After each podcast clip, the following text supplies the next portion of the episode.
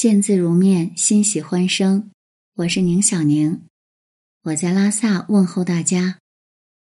这两天，拉萨的山头都是白的，天是蓝的，阳光是明媚的，地面上是干干净净的。原来我并不讨厌雪，我只是不喜欢因为下雪满地都是雪，影响了生活，影响了出行的那种感觉。上期节目呢，我说了成都的坏话，应该是得罪了一波成都深度爱好者。我说成都是没有阳光的城，因为朋友告诉我呢，在成都买房都不用考虑朝向的，成都没太阳。结果就遭到了在成都生活的女孩的批评。这个女孩叫燕燕，她的原话是：“胡说。”前天还出太阳了呢，阳光总会在属于它的季节出现。当然比不上拉萨，还能看到七彩祥云呢。燕燕还告诉我，在成都买房不看朝向，看风水。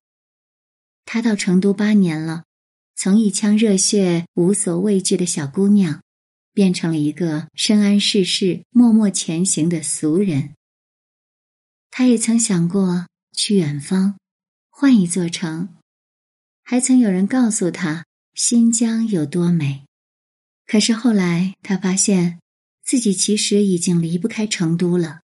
他觉得现在的生活挺好，虽然每天早出晚归，扛着压力，但内心很坚定。像燕燕这样的女孩子。无论到哪个城市，都可以过上自己想要的生活吧。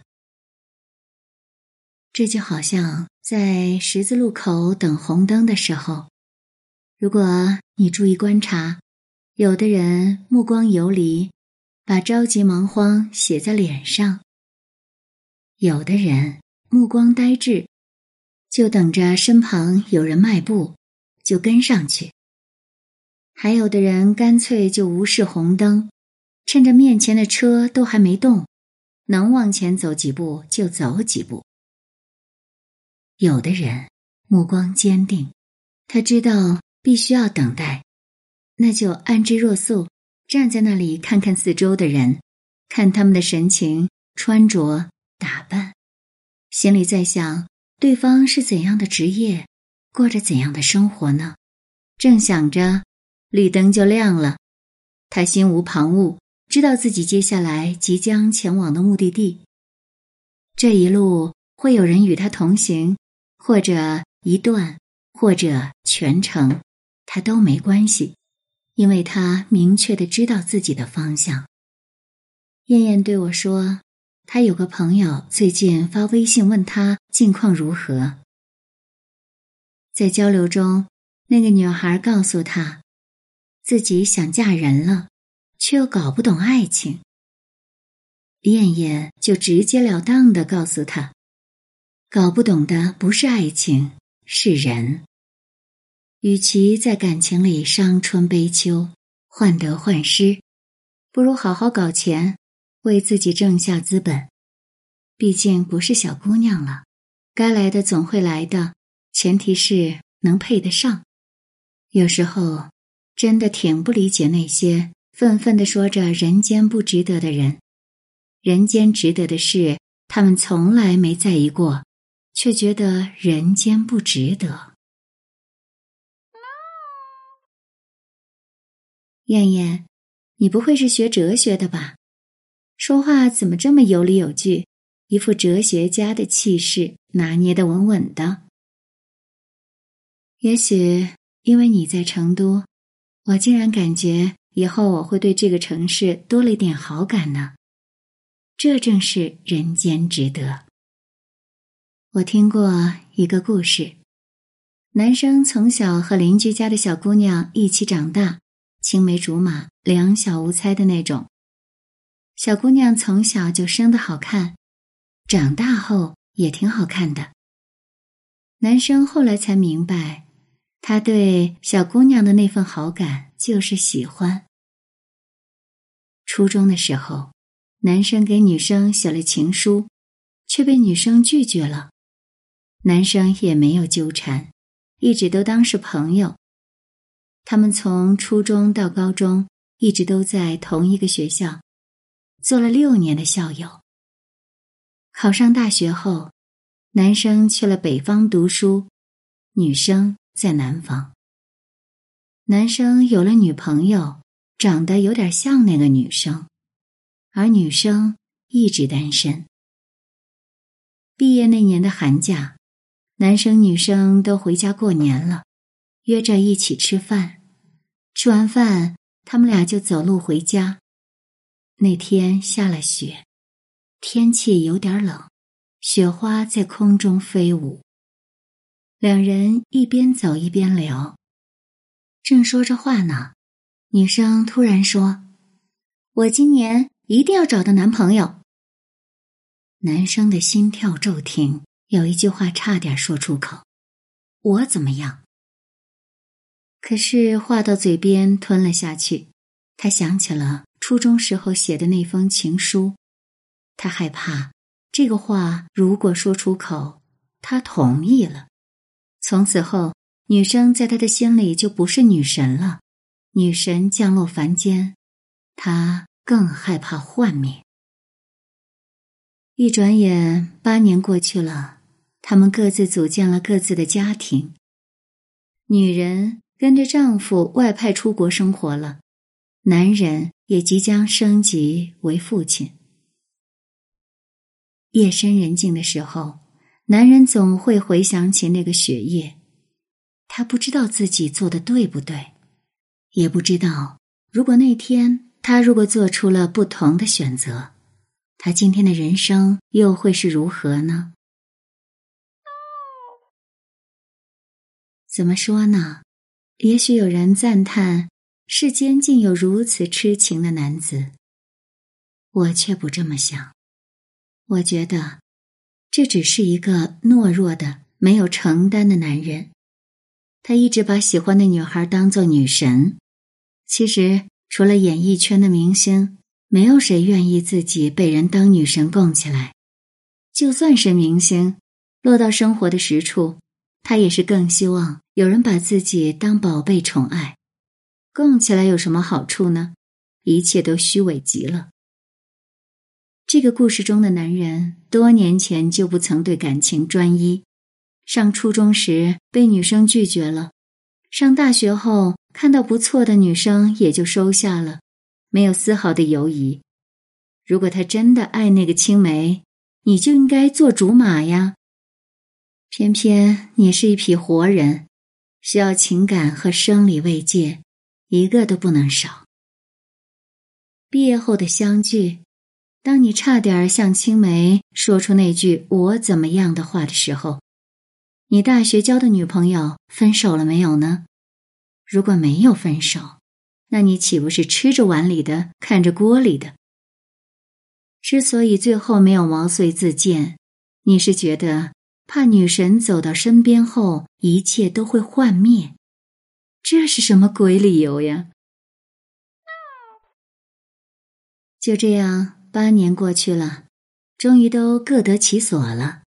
你都要做父亲的人了，竟然还彻夜难眠的去想：如果那年雪夜做了不同的选择，今天的人生又会如何？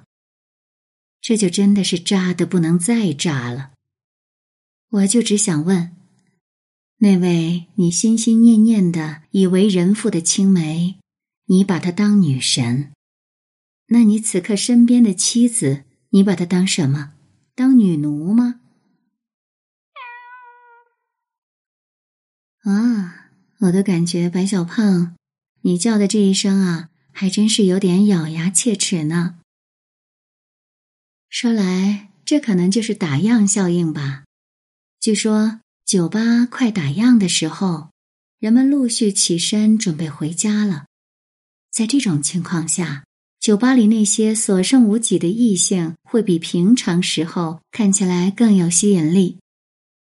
当人们可供选择的机会越来越少，这种稀缺性就会在很大程度上改变人对事物的看法，影响人的决定。除了打样效应，还有罗密欧与朱丽叶效应呢。因为我们都知道罗密欧与朱丽叶的故事，两个彼此深深相爱的未婚男女青年，受到父母的强烈干涉和反对，这不仅没有拆散他们，反而让他们更加相爱。放在我们现实生活当中，这样的事儿多得很呢。父母禁止孩子和某个人谈恋爱。就会让孩子在无形当中感到自己正在失去某种行动或者选择的权利，这反而会激发孩子“你越不让我得到，我就越想要”这样的逆反心理。心理学家就把这个叫做“罗密欧与朱丽叶效应”。而其实，在恋爱当中呢，还有这样一种奇怪的世界观：越不搭理。越喜欢，你越是拒绝我，我就越喜欢你；你越不搭理我，我就对你越感兴趣。可是，一旦你真的什么都成为我的了，我就不喜欢你了。那为什么有些人耗费了那么多的时间和精力去追求一个人，好不容易追到手了，却顿时感觉索然无味了呢？因为得手之后。就会破坏他们的幻想的美感，在得到之前总是念念不忘，可是真正得手了，他会觉得不过如此。这样的人其实并没有把对方看作一个独立完整的人，而只是把对方当做一个实现欲望、满足自恋的物品。这个要举例子，就必须要说说民国时期的哈佛三杰之一的吴宓了。吴宓的第一任夫人叫陈新一，两人相亲的时候，他其实看上的不是陈新一，而是陈新一的闺蜜毛艳文。但是毛艳文当时名花有主，当时吴宓就忍住了，没向毛彦文表白，就娶了不很满意但还凑合的陈新一。没想到婚后的日子越过越不得劲儿。吴宓就更惦记毛彦文了，而就在这时候呢，朱君毅竟然移情别恋，和毛彦文解除了婚约。吴宓就向毛彦文表明了心意，他给毛彦文写信，不厌其烦地说自己早就对她萌生爱意，但他好像忘了自己已经是个有妇之夫了，而且他自己的夫人和毛艳文还是闺蜜。毛艳文觉得这样的男人挺恶心的，因为她是个很有分寸的女子，绝不当破坏闺蜜家庭的小三，所以她一直在回避吴宓。结果吴宓得寸进尺，嫌老婆碍事儿了，一狠心就和老婆离了婚，一门心思去追毛艳文。而当时他和妻子已经结婚七年，有了三个孩子。但是对于毛艳文来说，她知道自己哪怕再苦，也不能随便找个男人，更何况这个人是闺蜜的前夫呢。但是吴宓一直都没放弃，他相信自己的真情总有一天会打动女神。如果要说最后吴宓是怎么打动了毛艳文，完全是因为吴宓对前妻的态度。离婚后，他主动担负前妻和孩子的生活费，每个月一领完薪水就亲自送上门。这一切，毛艳文都看在眼里。就这样，他对吴宓的人品有了改观。可以说，吴宓的坚持终于打动了毛彦文。但是，正当毛彦文放下顾虑，全心全意跟他在一起的时候，吴宓就怂了。他就借学术交流的时候跑到巴黎去了。一到巴黎，他曾写信回国，向一位叫贤的女人示爱，同时呢，又和一位金发女郎打得火热。他可能是想考验毛艳文对他是不是真心吧。他竟然要求当时在美国求学的毛艳文放弃学业，立马跟他完婚。当毛彦文真的来到了巴黎，吴宓又变卦了。毛彦文真是被他耍得团团转，真是又羞又恼又委屈。而吴宓在日记当中是这样写的：这一晚上，燕文虽然哭泣，毫不足以动我心，徒使我对燕文憎厌，而更悔此前知人不明，用情失地耳。心灰意冷的毛彦文终于明白了，这个男人太不靠谱了。三十三岁的时候，她嫁给了比自己大三十多岁的前国务总理熊希龄。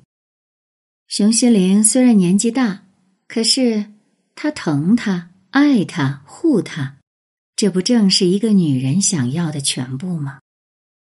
这边一看到毛彦文另嫁他人了。